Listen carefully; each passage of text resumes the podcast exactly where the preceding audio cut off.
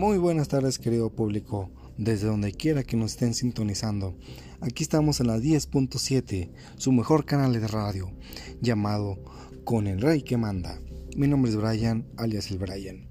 Y hoy vengo a darles información acerca de la enseñanza y el aprendizaje del álgebra en la escuela primaria. Como verán, es bien sabido que en la escuela primaria los niños suelen aburrirse o complicarse la vida con las matemáticas y esto se debe al mal manejo de los docentes, al no llevarles diferentes maneras de hacer que sus alumnos se interesen en ellas.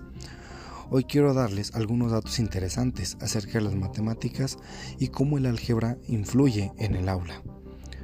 Las matemáticas generan actitudes y valores en el alumno, ya que garantizan una solidez en sus fundamentos, seguridad en los procedimientos y confianza en los resultados obtenidos, las matemáticas te enseñan a pensar mejor.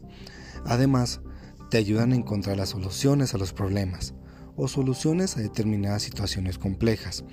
Por lo tanto, las matemáticas son fundamentales e imprescindibles en la educación de toda persona. Ahora bien, según lo expuesto por el autor Socas, el álgebra se ha desarrollado como contenido matemático desde la secundaria hasta la universidad y en los últimos años esto ha ido cambiando, dado que se ha intentado promover el pensamiento algebraico en la educación primaria. El autor Castro menciona que en la enseñanza del álgebra se reconoce una crisis determinada por factores como la dificultad en la generalización y su uso de símbolos. También en el miedo que produce a los estudiantes escuchar la palabra álgebra o la caracterización del álgebra como una de las ramas de la matemática más difíciles de estudiar. Y por último, el autor Bott nos menciona que uno de los principales objetivos de la enseñanza del álgebra es hacer que los estudiantes logren generalizar procedimientos y a su vez representar relaciones de manera general, dado que por medio de las mismas se puede hallar una solución a distintos cuestionamientos y propuestas y a través de ellos poder generar nuevas relaciones.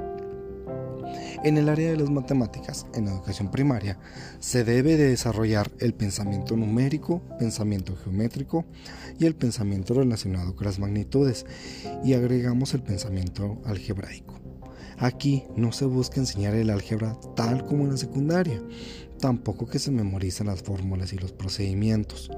Lo que se busca es desarrollar la capacidad de los alumnos de representar algebraicamente objetos, cantidades, situaciones, magnitudes y relaciones del entorno inmediato, del mundo que lo rodea al niño.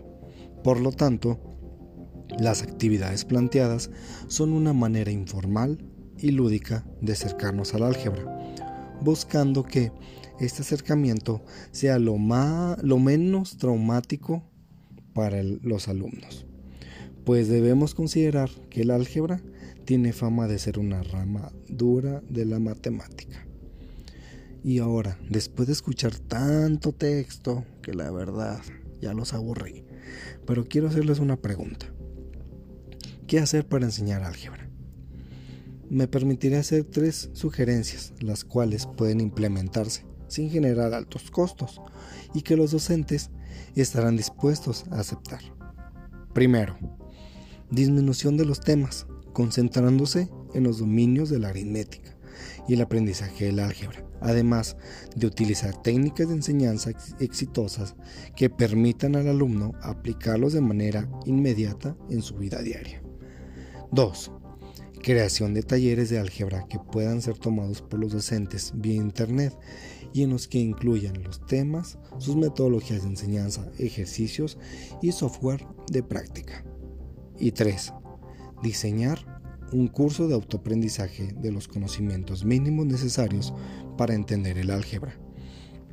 Si queremos que los niños de ahora se interesen más en el álgebra desde la primaria, debemos tomar en cuenta que aprenden mejor jugando, a lo que quiero comentar algo primero y es que los juegos, que comentaré más adelante, sirven para aclarar conceptos y mejorar destrezas de álgebra que los alumnos encontrarían aburridas y repetitivas.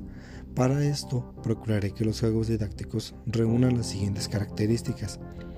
que sean sencillos, adecuados al nivel de los alumnos, tener una finalidad específica, ser atractivos y motivadores, que incorporen estructuras de juegos ya conocidas, que haya juegos individuales que faciliten la interiorización de conceptos y juegos colectivos, ser asequibles económicamente, dedicando especial atención a los juegos que el profesor y los alumnos sean capaces de construir.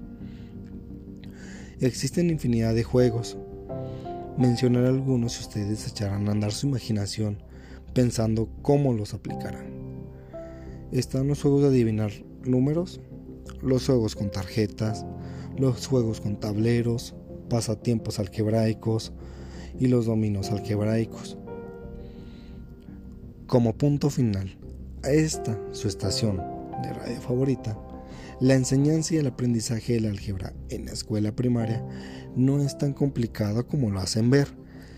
Solo es cuestión de que los docentes aprendan a innovarse teniendo diferentes estrategias con juegos didácticos donde pongan en práctica lo que el alumno ya sabe y lo que está aprendiendo en clase, para que no solo memorice lo que el docente le está enseñando, sino que estando fuera del aula pueda aplicar razonamientos algebraicos en su vida diaria y de esta manera facilite su uso en su futuro.